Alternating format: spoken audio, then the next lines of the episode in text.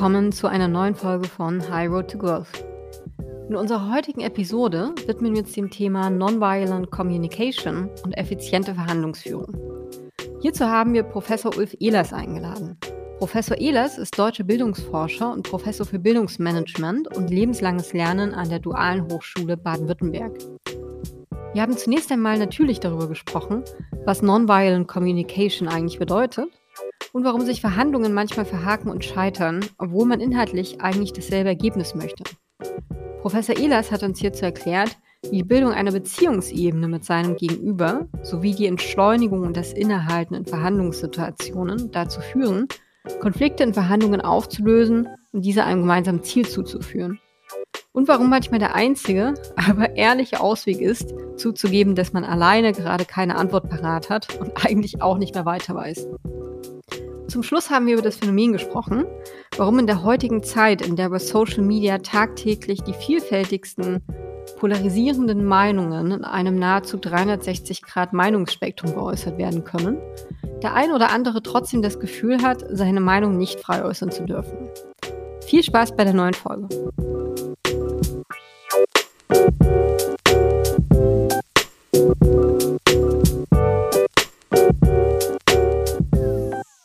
Herzlich willkommen an unseren heutigen Gast, Professor Dr. Ulf Daniel Ehlers, zu dem Thema Nonviolent Communication.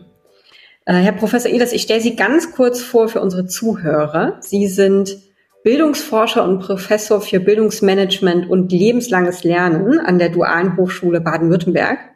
Ihre Forschungsschwerpunkte liegen dabei in den Bereichen Bildungsqualität, Lerninnovation, Kompetenzforschung und lebenslanges Lernen. Sie sind erster hauptamtlicher Vizepräsident der Dualen Hochschule Baden-Württemberg, die erst 2009 gegründet wurde, aber in ihrer kurzen Existenzzeit schon zur größten Hochschule des Landes angewachsen ist und die auch schon mehrere bundesweite Auszeichnungen für die äh, Digitalisierungsstrategien und hochschuldidaktischen Programme bekommen hat.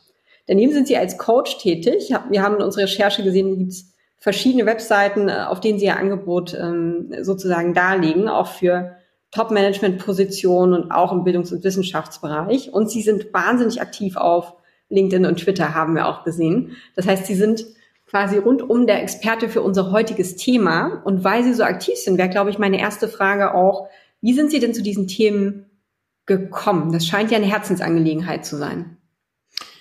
Ja, Sie meinen wahrscheinlich vor allen Dingen das Thema Kommunikation. Also Absolut.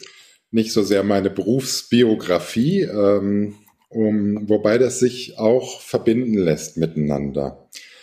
Also ich bin ähm, Pädagoge von Beruf aus. Als Wissenschaftler bin ich Bildungswissenschaftler und das heißt, äh, ich beschäftige mich immer mit der Frage, wie man Menschen helfen kann, sich zu beteiligen, ja, oder dort, wo die Beteiligungsmöglichkeiten abhanden gekommen sind, sie wiederherzustellen. Das ist eigentlich im Kern das, worum es ähm, den Pädagoginnen und Pädagogen geht, ist das pädagogische Anliegen. Und das hat natürlich viel zu tun mit der Fähigkeit, sich zu artikulieren. Und ich habe gleichzeitig in meinem Beruf ähm, nicht nur als Wissenschaftler gearbeitet, ähm, was ich jetzt vor allen Dingen auch wieder tue, als Professor forsche ich und lehre ich, sondern eben auch in der Hochschulleitung. Äh, und da hat man es ja mit ganz unterschiedlichen Kommunikationsanlässen und Ebenen zu tun. Und als ich damit begonnen habe, das war vor etwas mehr als zehn Jahren, damals ähm, war ich gerade 39 Jahre alt und ähm, gleich mit der Leitung der größten Hochschule Baden-Württembergs betraut, mit fast 800 Professorinnen und Professoren, unterschiedlichen Gremien, mit den Ministerien, mit denen man dann zu tun hat, in unterschiedlichen äh, Verfahren, in die man eingebunden ist. Und ich war da heillos überfordert. Und dann habe ich mir gedacht, ich brauche unbedingt ein Coaching. Hm. Und dann habe ich nach Coaches gesucht, habe aber keine gefunden. Manche waren zu weit weg, andere waren zu teuer, die dritten waren nicht verfügbar. Und dann habe ich gesagt, naja, dann mache ich selber eine systemische Coach-Ausbildung. Da kann ich ja mein Anliegen dann immer einbringen und kann sozusagen so darüber reflektieren und in eigener biografischer Arbeit gewissermaßen mich weiterentwickeln, um mit diesen Anforderungen, diesen Kommunikationsanforderungen umzugehen. Und ich habe aber gemerkt, dass mich all dieses Wissen nicht wirklich weiterbringt bei diesem ähm, Problem, dass wenn man in schwierigen Kommunikationssituationen ist und teilweise habe ich mich den ganzen Tag in schwierigen Kommunikationssituationen gesehen und, und erlebt, äh, dass man dann zunächst mal zumacht. Und so habe ich irgendwann dann per Zufall eigentlich ein Seminar gemacht zum Thema achtsame Kommunikation, in dem die Methode der gewaltfreien Kommunikation vermittelt wurde. Und ähm, die hat mich wirklich überrascht. Da ging es plötzlich genau darum, dass die Trainerinnen und die Trainer dort gesagt haben, bei uns ist es so, dass wir in jeder Kommunikationssituation alle unsere Erfahrungen und unsere Ängste und unsere Befürchtungen, auch unsere Hoffnungen und Sehnsüchte in jedem Moment mit uns tragen, wie so einen Rucksack eigentlich. Und ähm, da sind auch ganz viele unbewältigte Themen bei und Themen, mit denen wir gar nicht gerne umgehen wollen, ja. Und in jeder Situation wird das aber möglicherweise vom Gegenüber getriggert. Genau das sozusagen wird getroffen. Und dann stehen wir da plötzlich und können nicht anders als Spannung zu entwickeln, zu empfinden. Das ist sofort spürbar, ja, das kennt jeder, glaube ich. Und äh, wir alle haben dann unsere Notfallstrategien, die es uns ermöglichen, die Situation weiter zu bestehen, aber die eben nicht immer dazu angetan ist, wirklich gemeinsam Lösungen zu finden, den anderen nochmal zu spüren und sich einzufühlen in die Situation und wirklich eine gemeinsame, eine kollaborative, eine Zusammenarbeit zu initiieren, die am Ende so ein ganz dick gewobener Strang von, ähm, ja, von kollegialem, von freundschaftlichem, von getragenem und gemeinsamen Anliegen eigentlich enthält. Und das hat mich sehr überzeugt und ähm, dann habe ich im Grunde genommen äh, gar nicht mehr aufgehört, mich dabei weiterzubilden. Äh, und als ich dann damit fertig war und es keine weiteren Module zu belegen gab, gewissermaßen, ähm, habe ich gedacht, ich möchte das auch gerne an andere weitertragen und habe mir ähm, Felder gesucht, wo ich mich dem zuwenden kann. Und das sind eben die Begleitung auch anderer Personen. Das ist aber auch der Alltag in meinem Arbeitsumfeld heute. Äh, ist es immer wieder so, dass ich jeden Tag eigentlich vor Situationen stehe, bei denen ich merke, Mensch, jetzt gerätst du eine ganz, ganz starke Identifikation. Ja? Da geht es auf einmal um das Bestehen deines Egos äh, und dann handelt man ganz anders. Und ich will das gar nicht richtig oder falsch bewerten. Ich will nur sagen, dass es eben äh, hilft, wenn man achtsam sich bewusst wird, ähm, was für Mechanismen in den Kommunikationssituationen dann eigentlich wirken.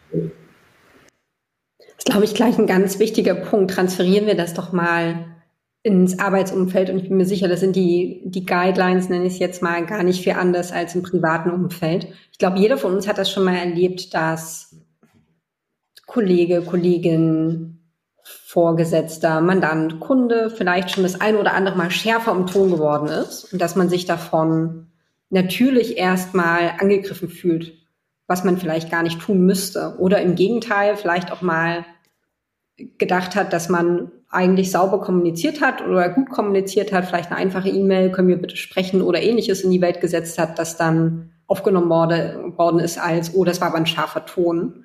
Obwohl man das selbst halt gar nicht kommen sehen. Also auch dieser, den Sie vorhin schon angesprochen haben, dieser Disconnect zwischen dem, was man quasi entäußert und dem Empfängerhorizont.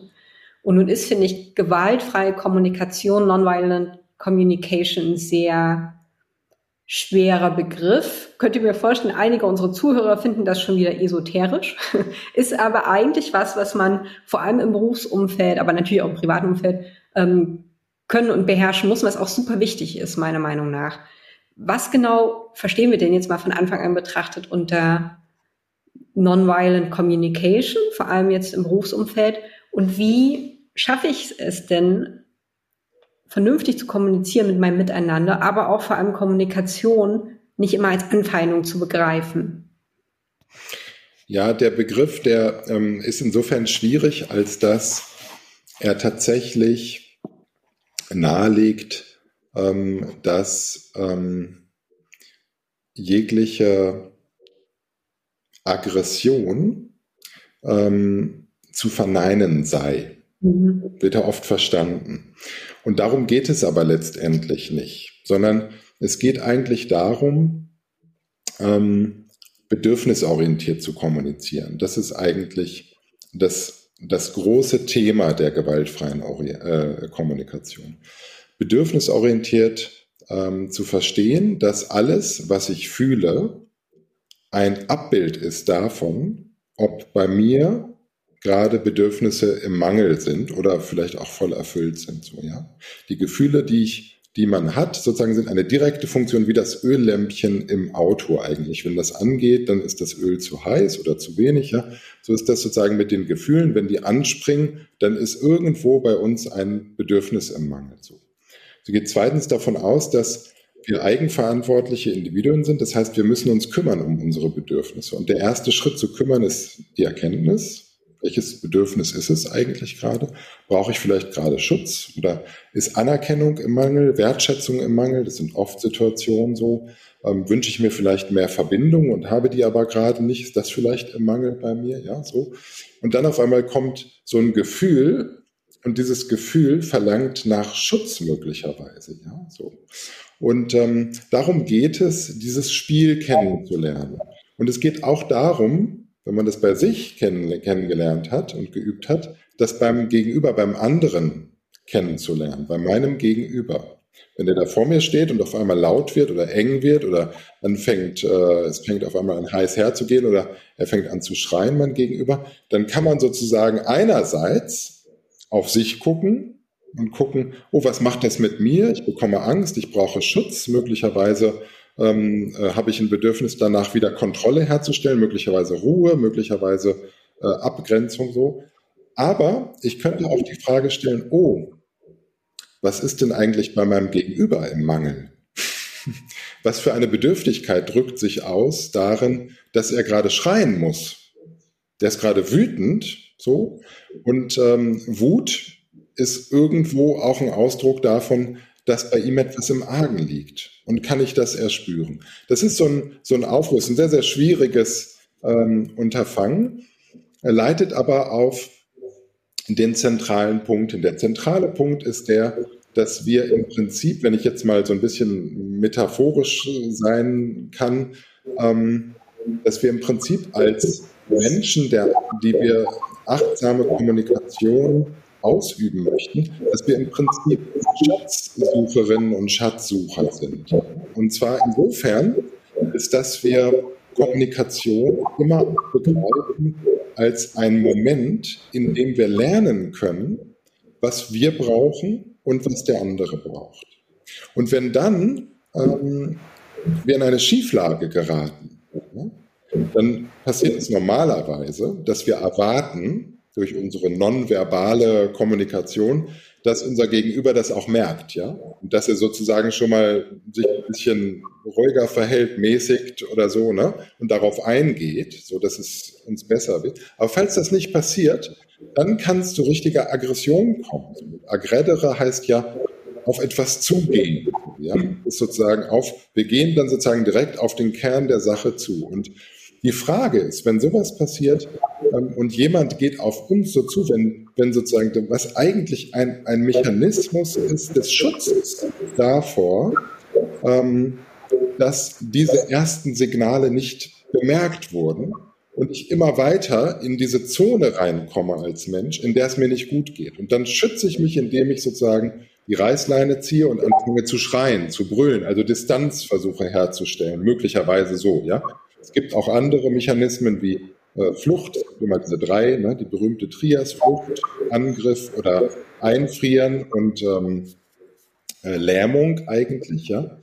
Ähm, und das sind, sind klare Zeichen dafür, dass es hier sozusagen ähm, äh, zu so einem Ausstieg eigentlich gekommen ist und zu so einer Schutzwirkung. Und jetzt ist die große Frage, können wir das als Schatzsucher verstehen wie Gold in schmutziger Verpackung? Ja? Können wir sozusagen das, was wir darüber gereicht bekommen, was ja total schmutzig ist, in ein ganz schmutziges Verpackungspapier eingeschlagen ist, können wir das auspacken gewissermaßen und können wir den Kern da drin entpacken, denn der Kern sagt uns, was braucht das Gegenüber eigentlich, damit es ihm gut geht? Und das ist die einzige Möglichkeit, die wir haben, um diese Kommunikationssituation, in der wir da gerade sind, wieder in eine Zone hineinzubekommen, wenn wir verstehen, was unser Gegenüber braucht, damit es ihm gut geht, ähm, in der wieder Kooperation möglich ist. So. Und jetzt mal ein praktisches Beispiel dazu, weil ich es ja gerade angesprochen habe. Was ist denn, wenn wir jetzt in der Verhandlungssituation sind? Das hat bestimmt der ein oder andere schon erlebt. Und einer der Beteiligten wird aggressiv oder laut oder fällt eben so völlig aus dem Kommunikations- und Verhandlungsrahmen. Haben Sie da so eine Art Toolkit oder Maßnahmenkit, auf das ich zugreifen kann, um die Situation wieder einzufangen und sozusagen in gerade Bahnen zu lenken?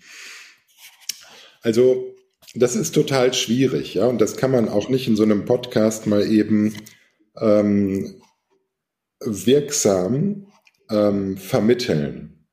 Das ist total schwierig. Das erfordert wirklich die die Haltung einzunehmen. Das erfordert auch ähm, sich ein bisschen rausziehen zu können aus dieser Identifikation, in der man ist. Ja, jeder kennt das. Sie haben jetzt gesagt Verhandlungssituation, ja, mit den Kolleginnen oder Kollegen, mit dem Chef oder der Chefin, ähm, in der Dinge verhandelt werden, die uns, die uns schwerfallen, ja, so, ja, die uns möglicherweise sogar richtig wütend machen, zum siebzehnten Mal, ja, immer wieder das Gleiche, ja.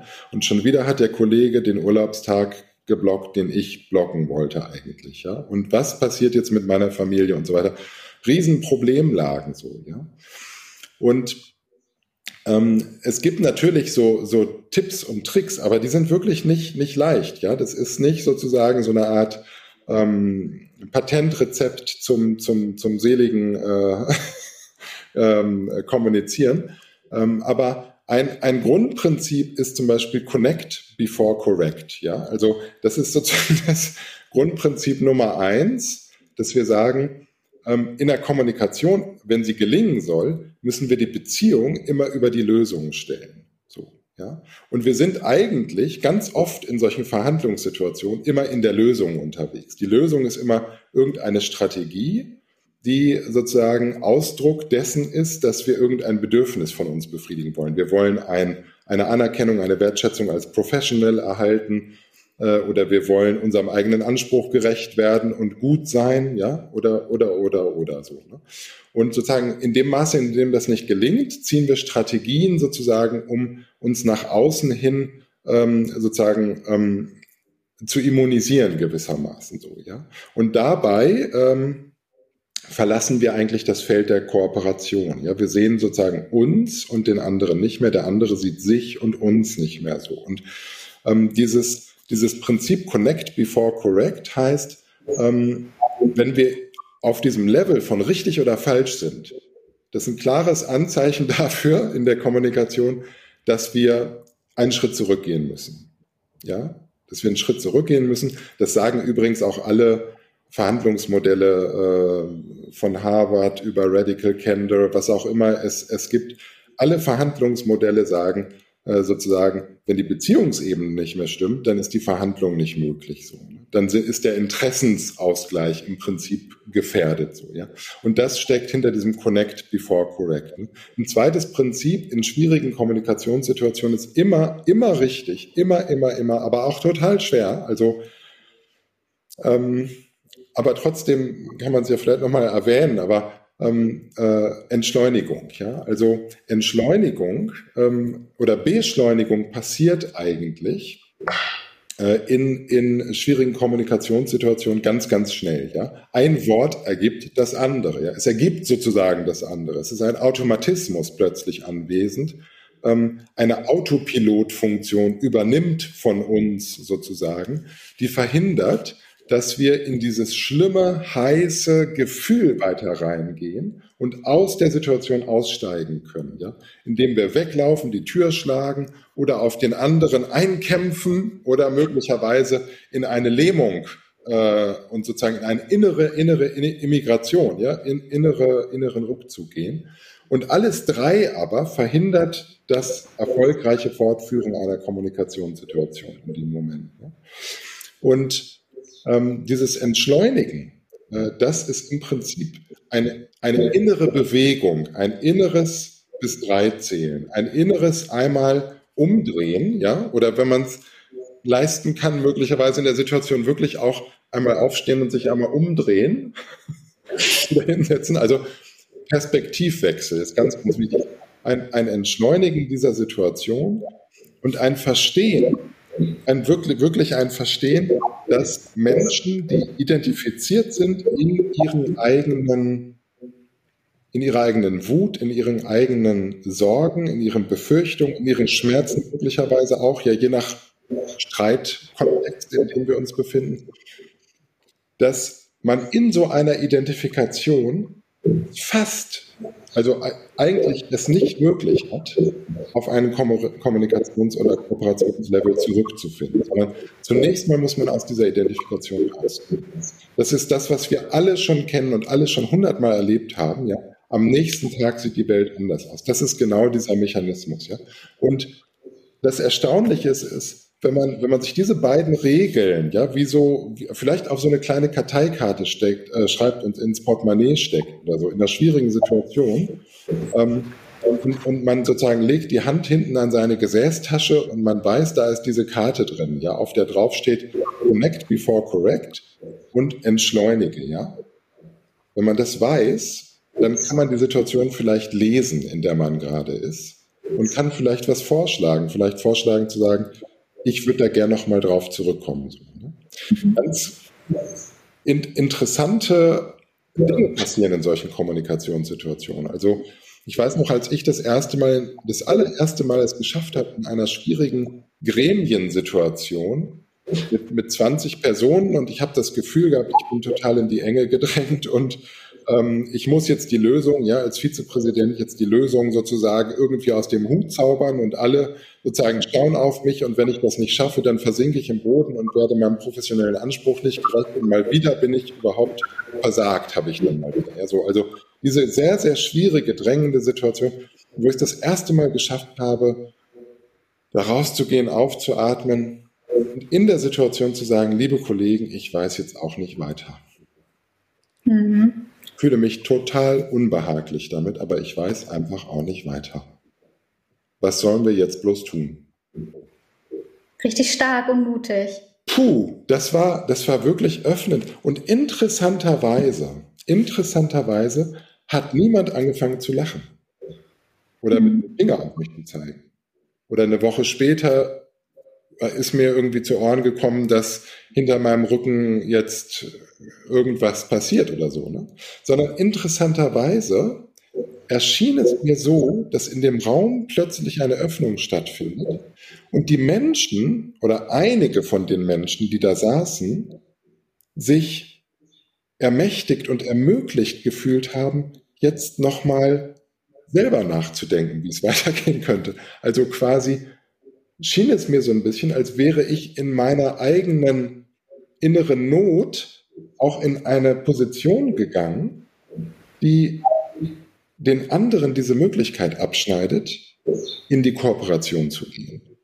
Und in dem Moment, wo ich das ausgedrückt habe, konnten wir wieder miteinander etwas entwickeln. Ne? Und sowas habe ich immer wieder und immer öfter erlebt.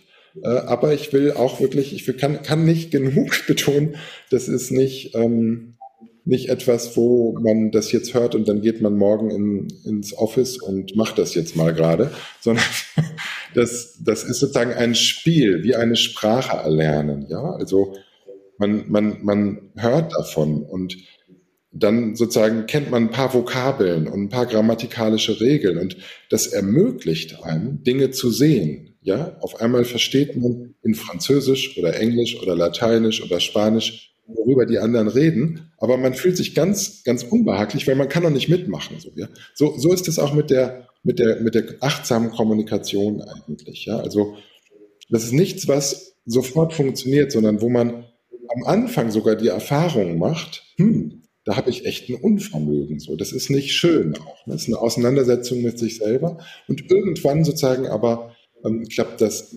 Ich kann das, kann, kann alle nur ermutigen, sozusagen, sich dem zuzuwenden und nach und nach ganz in großer mit großer Milde und Güte auch für sich selber äh, so einen Weg einzuschlagen, ähm, ja, also auf, sich auf den Weg zu begeben, sich, sich darum zu kümmern und, und das zu erlernen und sich mit sich selber auseinanderzusetzen.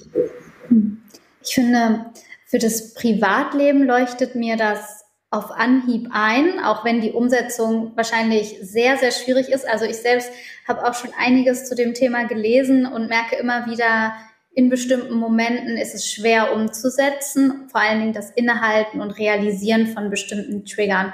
Wenn ich das jetzt einmal übersetze in das Berufsleben, fällt mir das, wir sind beide Anwältin, sehr schwer, diese gewaltfreie Sprache oder diese sehr ähm, ja, verbindende Art der Kommunikation umzusetzen, weil es viel um objektives richtig und falsch geht. Wir sind Experten, wir werden angefragt als Experten für bestimmte Projekte und wir sollen Lösungen bieten. Ähm, und ich, ich bin großer Fan der gewaltfreien Kommunikation und ich möchte das gerne erlernen und ich würde das gerne in meinem Berufsumfeld auch integrieren, weil ich finde, das hört sich sehr ähm, förderlich an. Und ich glaube, viele ähm, Verhandlungen, die wir so führen in unserem Leben, die kann man dann wahrscheinlich kürzer und effizienter führen, sodass jeder Win-Win hinausgeht und jeder die Bedürfnisse gestillt bekommt, ähm, die ihm wichtig sind. Aber jetzt die Frage, passt diese Art des Sprechens, diese Sprache, die man erlernen muss ins Berufsleben, besonders in einem Berufsleben, wo es sehr viel um richtig und falsch geht und um analytisches Denken und die Menschen viel im Kopf unterwegs sind und weniger in, in dem Connect quasi. Funktioniert das dann auch oder was sind die Mittel? Wie kann ich ähm, ja, die äh, gewaltfreien Kommunikationswege in harten Verhandlungssituationen und harten, ähm, in einem harten Umfeld, wo vielleicht mein Gegenüber auch ganz resistent ist gegen, gegen das Connecten und, und da ja die Scheuklappen davor macht. Wie kann ich das trotzdem versuchen umzusetzen, ohne als schwacher Part zu gelten? Ähm, also ähm, das, verschiedene Aspekte dazu. Das erste ist, was Sie beschreiben, ist ein Frame. Das steht sozusagen in keiner Anwaltsordnung drin, sondern das ist sozusagen ein, ein, ein Frame, ein, ein ähm, Konstrukt sozusagen, ähm, wie ich es natürlich auch kenne, ja, also ähm, äh, aus meinem eigenen Berufsleben so habe ich auch harte Verhandlungen äh, hinter mir, vor mir und äh, ähm, das ist das Erste, das ist ein Frame. Das heißt, es ist eine, eine Position, die ist gemacht von, von mir.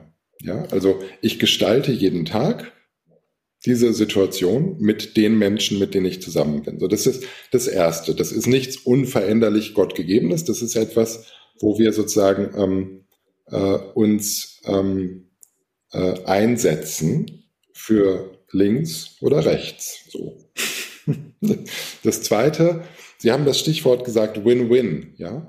Und das ist so ein ganz geläufiges Stichwort geworden. Aber man muss sich das mal vorstellen, was ist eigentlich das Gegenteil von Win-Win, ja? Also, das Gegenteil von Win-Win bedeutet, ich gewinne und der andere verliert. Oder der andere gewinnt und ich verliere. Oder die dritte mögliche Option, die es noch gibt, ist, wir beide verlieren. So. Das heißt, man hat immer einen oder eine von uns, die verliert. Oder beide so. Ne? Und wahrscheinlich kommen wir, wenn wir jetzt morgen ins Auto steigen und ins Büro fahren und sozusagen fünf oder acht Situationen erleben, auch nicht da raus, ja? Möglicherweise wollen wir uns auch durchsetzen. So.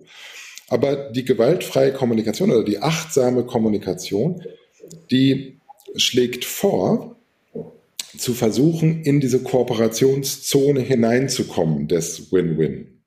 Und die schlägt ein Kategorienwerk vor, welches es uns ermöglicht zu verstehen, wo das nicht funktioniert. So, ne? so. Das, das ist, darum geht es eigentlich letztendlich.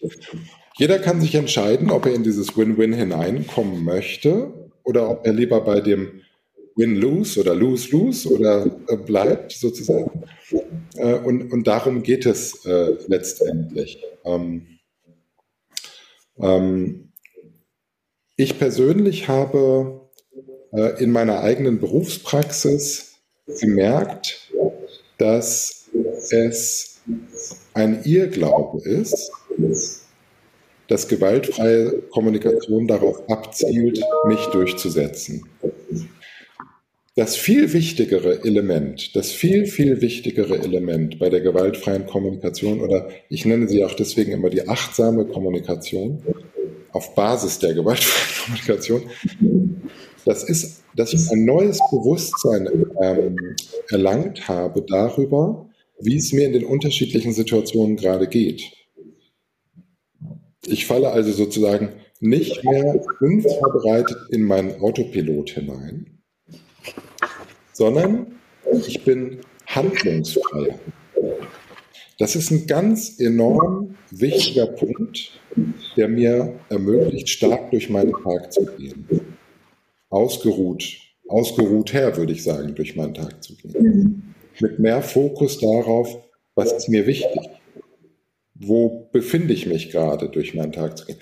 Ab und zu auch in Kommunikationssituationen nach den Serien, die Sie gerade erwähnt haben, vielleicht effizienter zu funktionieren, ja, so. Ab und zu das auch. Aber im Vordergrund für mich steht wirklich ein ähm, Bewusstsein dafür, dass es mir in meinem Beruf und meinem Privatbereich ähm, bewusster wird, an welchen Haken und Ösen sozusagen ähm, mein Inneres Bedürfnisgeschehen gerade aufgehängt ist. Ich, ich ich stelle mir gerade so ähm, eine Verhandlungssituation vor, wo es um beispielsweise inhaltliche Themen geht, wo ich als Individuum gar nicht im Vordergrund stehe und meine Emotionen, die in dieser Verhandlungssituation aufkommen, möglicherweise auch gar nicht unbedingt, sondern ähm, ich möchte für meinen Mandanten beispielsweise einen bestimmten Kaufpreis oder bestimmte Garantien etc. regeln, was es auch immer sein kann. Also wirklich kerninhaltliche Themen in jedem Berufsfeld wird es das ja geben, dass ähm, man wirklich fachlich sich austauscht. Da habe ich Sie jetzt so verstanden, da wäre dann wahrscheinlich die achtsame Kommunikation das Medium, in dem ich mit dem erlernten, mit der erlernten Sprache, wie Sie das bezeichnen, dann lerne zu erkennen, welches Bedürfnis hat mein Gegenüber, was ist ihm in dieser inhaltlichen Verhandlungssituation gerade wichtig, um das zu erkennen und dann ähm, auch Kompromisse anbieten zu können und sagen zu können, schau mal, bei der ähm, Frage gebe ich nach, das ist für, für mich jetzt in dem Fall gar nicht so wichtig. Ähm, aber lass uns doch bei dem anderen Punkt ähm, einen Weg finden, wo wir beide dann ähm, aufeinander zugehen können. Kann man das so rum auch äh, einsetzen, die achtsame Kommunikation? Ja, wobei es nicht um Wichtigkeiten geht, sondern es geht darum zu verstehen, was für ein Bedürfnis hat das Gegenüber. Und das auch kann man auch ansprechen. Man kann auch die Frage stellen, was ist dir eigentlich, was brauchst du, damit es dir gut geht? Das ist die große Frage. Und ich brauche gerade, damit es mir gut geht, dies und jenes. Ich will das vielleicht nochmal in einem Beispiel klar machen. Ich habe mal in einer Organisation, in dem Weltverband für ähm, veganes Leben, habe ich mal ein, eine, eine, ähm, eine, ein Training gemacht, vier Tage lang für ähm, gewaltfreie Kommunikation. Und ähm, die äh, Mitarbeiterinnen und Mitarbeiter dort sind immer in der sozusagen prekären Situation, dass sie das innere Bedürfnis haben, sozusagen wirklich die Welt zu retten vor einem Zustand, den sie ganz schlimm finden. Äh, und aber nie genug Ressourcen haben. Sie fühlen sich also ständig sozusagen wirklich unter Druck, ja, wie Sie in Ihrem Anwaltsberuf, wirklich unter Druck möglicherweise, ja, oder wie alle anderen oder viele andere Berufstätige wirklich unter Druck sind. So. Und am zweiten Tag kam jemand, äh, der hatte dort die Position des Street Fighters, also sozusagen des Straßen, ähm, ähm, der, der hatte Straßenstände und hat mit Passanten sozusagen, äh, und der hatte ganze Studentengruppen, die ihm dabei unterstützt haben und so. Und der kam und hat gesagt, Herr Ehlers, jetzt erzählen Sie aber mal wirklich, wie muss man denn jetzt die gewaltfreie Kommunikation so einsetzen, dass die anderen das auch wirklich tun, was man will? So, ja. Also was, was muss man denn da machen? Ne? Und dann habe ich ihn angehauen und gesagt, genau darum geht es eigentlich gar nicht. Das darüber sagt die gewaltfreie Kommunikation gar nichts. Das ist kein manipulatives Instrument.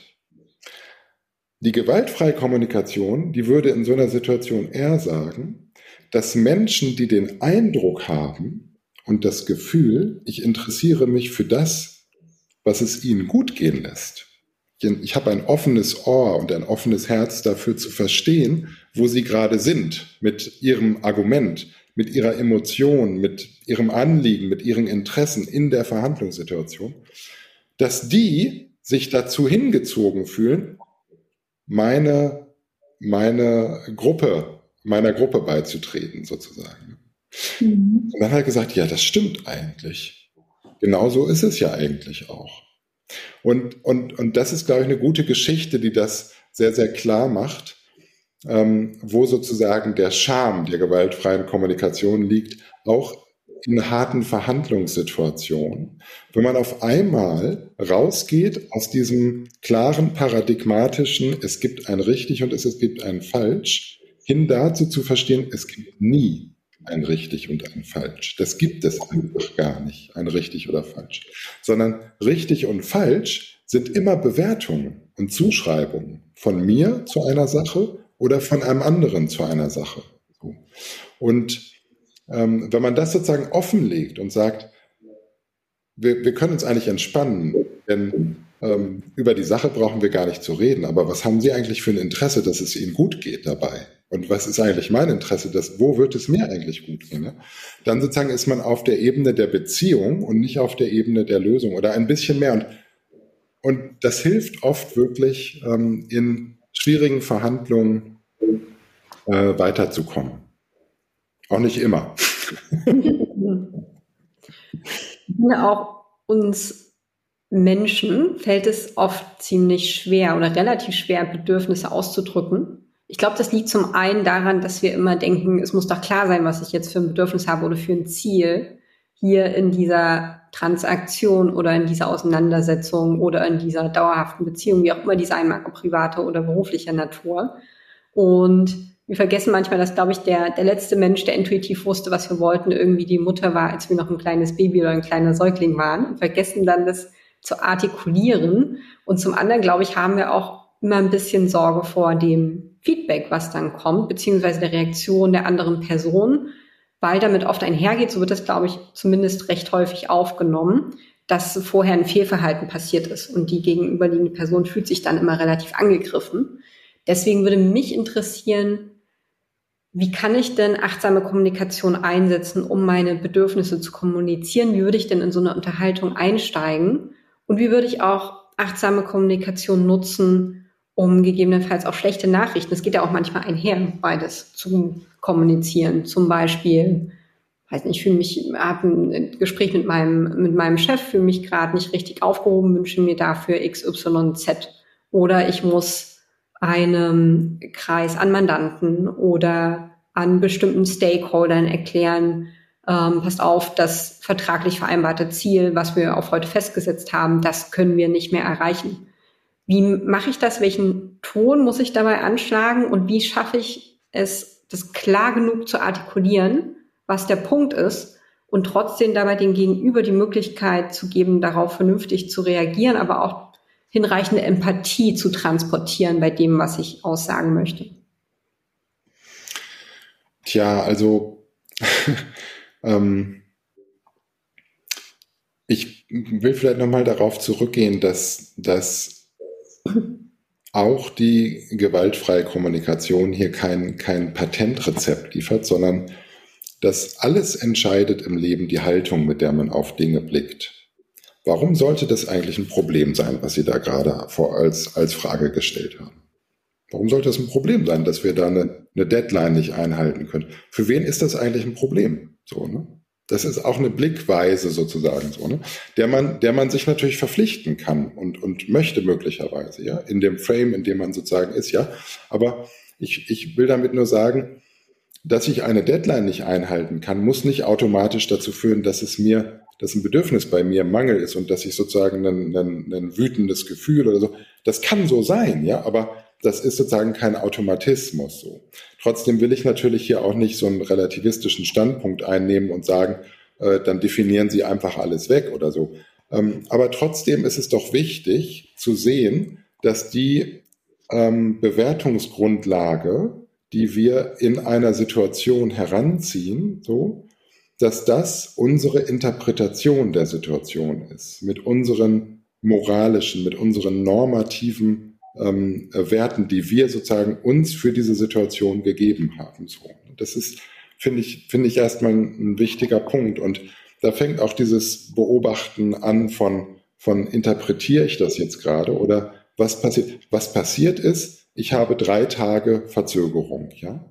Und ähm, die Interpretation ist möglicherweise, die Welt geht unter, so ja, oder der oder oder ich werde rausgeschmissen oder ähm, nie wieder werde ich, werde ich gebucht oder so, ja, so. Also das ist die Interpretation, so. Ne? Also das, das finde ich ganz wichtig, dass man, dass man da einsteigt, anfängt damit zu spielen. Das ist der erste flexibel zu werden, handlungsfrei zu werden, so.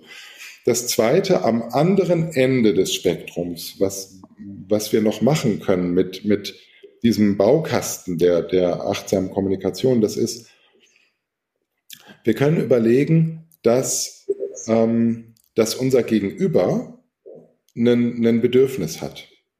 Vielleicht ein Bedürfnis nach Struktur und Ordnung, ja, so, dass wir das eben vernünftig liefern und zwar zu der Zeit Verbindlichkeit vielleicht auch, ja, so. Ähm, und, und wir haben ein Bedürfnis, das hat vielleicht auch Struktur und Ordnung, ja, so. Also wir wollten das eigentlich auch liefern und jetzt haben wir es aber nicht geschafft, so. Ne? Und ähm, das ist ganz, ganz wichtig zu erkennen, dass die, die, diese sozusagen diese Bedürfnislagen gar nicht so unterschiedlich sind zwischen uns, ja. Und dass wir es auch ausdrücken können. Und das Einzige, was wir machen müssen, ist, wir müssen versuchen, wir müssen versuchen, ähm, eine Strategie zu finden, mit unserem Gegenüber zusammen, ähm, die für uns beide machbar und gut ist. Darum geht es eigentlich immer letztendlich. Ja? Stelle niemals das Bedürfnis deines Gegenübers in Frage und sag, das brauchst du doch gar nicht. Ne? Nee, das, das, darum geht es nicht. Aber schlag eine Strategie vor. Das würde die gewaltfreie Kommunikation sagen. Schlag eine Strategie vor. Überleg eine Strategie. Es gibt tausend Wege nach Rom. Es gibt tausend Wege, aus der Situation rauszukommen sei flexibel. Fang an, ein Spieler von Strategien zu werden. Da, darum geht es letztendlich. Sag, ich will genau das Gleiche wie Sie und es, trotzdem stehen wir jetzt hier, ja? Und was, was sind jetzt die Möglichkeiten, die wir haben, so? Sei souverän mit dir und deinem Gefühl und dem, was du brauchst, damit es dir gut geht. Dann erlaubst du dem anderen auch souverän zu sein, ja? So. Nimm die Emotion, die dir entgegenschlägt, nicht als das Zeichen, dass du wirklich echt äh, schlechter Professional bist, sondern als ein Ausdruck von dem im Mangel befindlichen Bedürfniszustand deines Gegenübers. So. Und kannst du es verstehen, kannst du es ansprechen, kannst du sagen, Mensch, Sie wünschen sich echt mehr Verbindlichkeit in dieser Situation gerade. Ne? Die ist jetzt halt echt nicht da. Und was können wir jetzt eigentlich tun? Was anderes geht ja gar nicht. So, ne?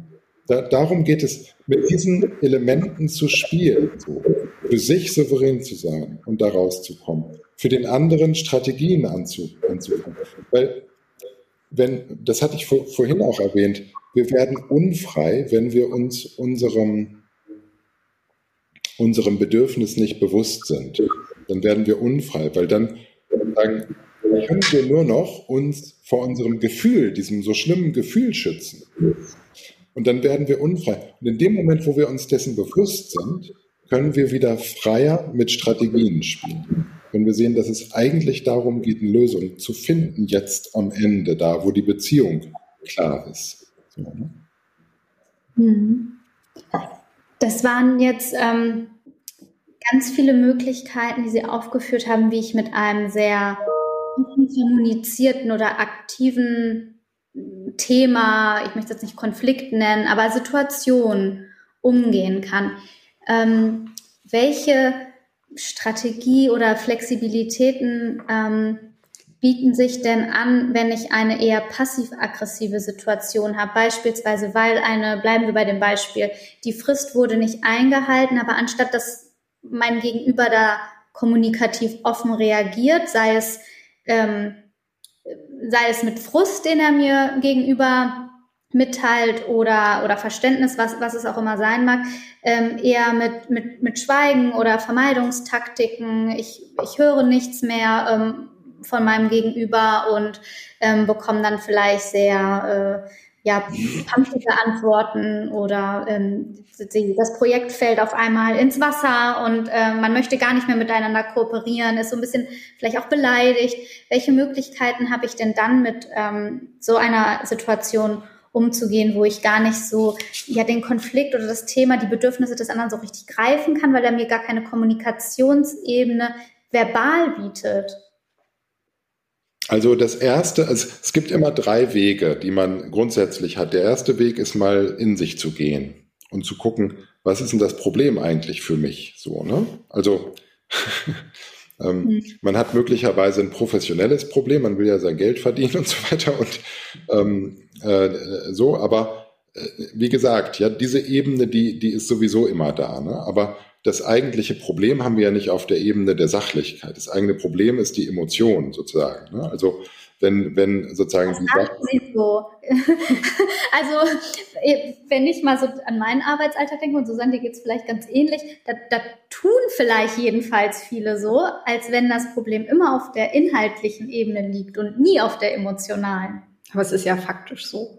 Ja, faktisch, ja, faktisch ist es so, aber es wird nicht offen das tut, kein, es tut keiner. Problem. Ja, mhm. es möchte sich niemand eingestehen. Genau, das, das habe ich ja gerade gesagt. Ne? Also das sachliche Problem, das sozusagen, das werden wir ja nicht los. Das ist ja sowieso immer da. Ne?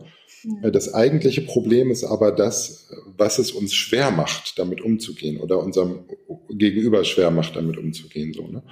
ähm, ähm, also wir haben immer drei Wege. Das erste ist, wir können in uns gehen, wir können mal eine Selbstinvestigation äh, starten äh, und gucken, was sind eigentlich gerade meine Interpretationen, was sind die Realkoordinaten, was ist meine Interpretation, was ist mein Gefühl, was sind meine Gedanken zu der Situation und was brauche ich jetzt eigentlich. Ne? Und wenn ich da angekommen bin, zu fragen, möchte ich jetzt was tun oder nicht? So. Das ist mal das Erste. Das Erste, was man immer tun sollte, sozusagen, ja. Das zweite ist, ähm, wenn man dann zu der Entscheidung kommt, ich möchte mich eigentlich dem stellen, hat man zwei verschiedene Wege offen. Das eine ist, äh, sich empathisch einzufühlen, zu dem anderen hinzugehen und zu sagen, hör mal zu, äh, ich habe gerade gemerkt, ich fühle mich da echt unbehaglich mit dieser Situation, weil ich gar nicht weiß hm, und mir ist eben sozusagen Sicherheit jetzt in unserem Verhältnis und, und, und, und Verbindlichkeit auch wirklich wichtig. Ähm, und ähm, daher wollte ich mal nachfragen, ähm, ist es eigentlich so, dass, dass da mit unserem Projekt was im Argen ist und dass dir das eigentlich auch Sorgen macht gerade oder Ihnen auch Sorgen macht? Da ist das das ist so ein empathisches Einfühlen, so ein Raten im Prinzip, ein Anbieten, ja. Aber nicht ein Anbieten, wo man hingeht und sagt, sag mal, bist du sauer, sondern wo man sozusagen das verbindet mit sich, ja, wo man eine Selbstaussage dann noch hat und sagt, also ich, mir geht's gerade nicht gut, ja, und ich, ich fragte mich gerade, ist, ist, ist eigentlich bei, bei dir auch ähm, sozusagen äh, da was? Und ich wollte das gerne mal klären. Mir ist da die Klarheit einfach wichtig, so, ne? So, dass man das rückbindet an, an Das ist die eine Möglichkeit. Die andere ist eben, dass man eine Selbstaussage trifft, also dass man ähm, ähm, äh, sagt, ähm, weil mir, weil mir jetzt ähm, es wichtig ist, dass wir hier eine, eine, eine Regel, eine Struktur, ein, sozusagen einen Fortschritt haben ähm, und ich das eben als einen, einen Stillstand gerade stark auch bewerte. Ähm, ähm, können, könnten Sie sich vorstellen, dass wir uns morgen Mittag mal zusammensetzen und das besprechen? So. Also es ist immer wichtig, dieses eigene mitzunehmen und äh, das eigene Bedürfnis und ähm, äh, sozusagen dann einen klaren, positiven, konkreten, erfüllbaren ähm, äh, Wunsch oder eine Bitte sozusagen zu äußern eigentlich. Das darum geht es eigentlich letztlich. Ne? Sie hatten vorhin ähm, gesagt, es gibt ja eigentlich kein falsch und wahr oder wahr und falsch, kein Schwarz-Weiß. Und trotzdem habe ich immer den Eindruck, gerade in unserer modernen Gesellschaft, und das ist wahrscheinlich auch befeuert durch Social Media, gibt es eine sehr extensive Schwarz-Weiß-Kultur. Es gibt immer so bestimmte Entscheidungsgegenstände, die polarisieren einfach extrem stark. Jüngstes Beispiel wahrscheinlich Corona-Impfung, ja oder nein. Gab es Corona überhaupt, ja oder nein? Trump, ja oder nein? Brexit, ja oder nein? Mhm. Und es ist ein extrem scharfes Schwarz-Weiß-Bild, mhm. was zumindest die Medien abgezeichnet haben, meine Meinung. Mhm. Und jeder konnte irgendwie seinen Senf dazugeben, gleich ob das eine Expertenmeinung war oder nicht. Und doch, und das habe ich super oft gelesen und auch von Bekannten tatsächlich gehört, was ich teilweise schockierend fand, sagten dann die Leute immer, man dürfe ja heute seine freie Meinung nicht mehr äußern. Mhm. Also ich glaube, man hat noch nie so viel Meinungsfreiheit gehabt wie heute, aber das heißt nicht, dass man nicht auch Kritik vertragen muss auf das, was man da eben so von sich gibt. Mhm. Und ich habe mich dann gefragt, ähm, sind wir heute, also woher kommt das, dass wir immer so polarisieren und schlicht keine andere Meinung akzeptieren und sind wir als moderne Gesellschaft vielleicht auch gerade durch diese ständige Befeuerung von Social Media einfach konstant brüskiert, ob dem Input, den wir ständig geliefert bekommen und können wir uns davon irgendwie sinnvoll lösen, weil das ist ja auch so eine Art Gefängnis, was man sich da baut oder dass man sich hineinbegibt, finde ich, was einen konstant ständig den ganzen Tag aufregt und beschäftigt, obwohl es das eigentlich gar nicht muss. Hm. Ja, das würde ich voll unterschreiben. Also ähm, die Haltung des sowohl als auch ist nicht sehr populär heutzutage so, ne? sondern ähm, komplexeste Problemlagen müssen mit möglichst äh, einfachen Mitteln erklärbar sein. So und ähm, ich übe mich eigentlich immer so ein bisschen in einer oder ich versuche das immer in einer Kultur der Differenziertheit, in der Langsamkeit, der, des sowohl als auch im Prinzip des Abwägenden, weil damit geht's mir zum Beispiel gut. Ja, also ich finde es nicht so leicht, immer ein Label auf eine Situation zu kleben oder einen Sachverhalt zu kleben. Ähm, und ich, ich erlebe das aber. Eigentlich ist es so, ich sage immer, wenn es einen klaren Täter und ein klares Opfer gibt und, und wenn es sozusagen ein klares richtig und ein klares falsch gibt, dann sind wir eigentlich in einem Bereich, über den wir mal reden müssten. Weil dann sozusagen fällt irgendwas eigentlich hinten runter so, ne? Und ähm, Sie haben Menschen so, sozusagen so Erlebnisse angesprochen, wo wo sie erleben, dass, dass, dass Menschen sozusagen einerseits auch ähm, klare Positionen beziehen, ähm, auch polarisierende Positionen. Ähm, no time to think ist immer so ein schöner Slogan, ja, also äh, man muss sozusagen in jeder Situation gleich alles immer vollständig äh, häppchenweise bewerten können. Ähm, ähm, und auf der anderen Seite aber einfordern oder, oder ausdrücken, ähm, Mensch, wir, wir dürfen gar nicht sagen, was wir meinen, sozusagen. Ne? Und ich, ich denke immer, dass das eigentlich, wenn man es jetzt mal reflektieren würde auf, auf mit dem Instrumentenköfferchen der, der achtsamen Kommunikation, der gewaltfreien Kommunikation, dann würde man sagen, Mensch, da ist, ist irgendwie ein äh, Gefühl da, was schwierig und drängend ist. Ja, Angst vielleicht. Ja, Angst, nicht gehört zu werden vielleicht, möglicherweise so. Und ähm, die Angst ist so schlimm, also so erlebe ich das zumindest, wenn also jetzt, ich will das jetzt auch nicht pauschal für alle sagen, aber manchmal äh, denke ich, dass ähm, die, die gesellschaftliche Diskussion über äh, Klimawandel, Außenpolitik, Trumpismus, ähm, Corona, äh, Strategien mit dem Umgang mit Corona und so, auch so ähm, äh, sozusagen so angstbesetzt sind, weil, weil man gefühlt so viel verlieren kann dabei, dass man in einem permanenten Ausstiegsmodus ist. Wir nennen das immer Ausstiegsmodus, wenn man versucht, nicht mehr äh, in Verbindung mit dem anderen zu sein, sondern wenn man versucht, in einen sozusagen geschützten Raum, in dem ich so immun bin gegen gegen dieses Gefühl von, von Angst, ja, so, wenn ich, wenn ich da reingehe, ja. Die berühmte Ausstiegsstrategie ist das. Bei mir zum Beispiel ist das so eine Strategie, wenn ich unter Druck gerate, in professionellen Situationen, aber auch in, ähm, in privaten Situationen, dann, äh, das ist so meine Souveränitätsstrategie. Nach außen hin bin ich dann ganz souverän und, und lächel und, und es ist, erscheint alles gut, ja. Aber nach innen hin brodelt es ganz, ganz heiß und ich versuche krampfhaft irgendwie da durchzukommen, so. Ähm, und ich bin alles andere als frei davon, in der Situation Dinge abzuwägen oder mit jemandem wirklich zu diskutieren oder frei ein Argument weiterzuentwickeln, so. sondern ich muss sozusagen da durchkommen. So. Das ist so, so und, und oft denke ich, in der, in der Situation, in der wir sind, wo wir tatsächlich auch durch Medien jeden Tag sozusagen viele, viele, viele Einflüsse ähm, auf den Tisch kriegen, also viele Geschehnisse, viele ähm, jeden Tag eine neue Inzidenz, ja, sozusagen auf den Tisch kriegen. Ähm, befinden wir uns in so einem Zustand, ja, wo, wo ich, so befinde ich mich manchmal in so einem Zustand, wo ich denke, ähm, wenn ich jetzt schon wieder über eine neue Inzidenz reden müsste, dann, dann wäre ich in meinem Souveränitätsmodus, ja, nach außen hin völlig abgeklärt, äh, aber nicht möglich beim wirklichen bei wirklichen Verbindung mit dem anderen. Und wenn das abreißt, dann bilden sich Segregationen, also Gruppen im Prinzip, die nicht mehr miteinander reden. Ja?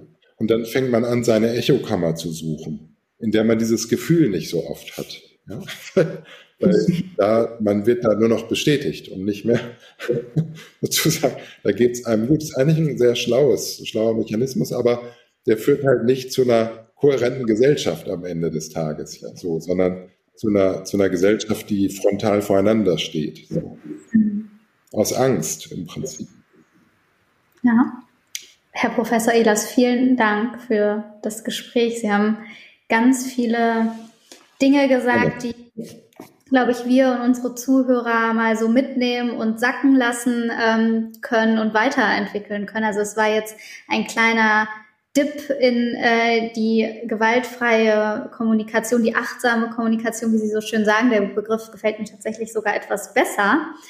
Ähm, als letzte Frage vielleicht, gibt es etwas, was Sie unseren Zuhörern oder Ihrem jüngeren Ich mit auf dem Weg geben würden, so als kleine Lebensweisheit im Zusammenhang mit der, mit dem heutigen Thema? Also, es ist, glaube ich, tatsächlich diese Idee dieser Entschleunigung in schwierigen Situationen. Ein, ein ganz berühmter Therapeut, Ernst Frankel, der war Schüler von Freud, der hat das mal, mal gesagt, ähm, ein Wiener, ein Österreicher, der hat das mal gesagt, ähm, sozusagen zwischen Reiz und Reaktion, da liegt der Raum, in dem wir wirklich frei handeln und agieren können, so, ne? Und das ist dieses, dieses Moment der Entschleunigung eigentlich, ja.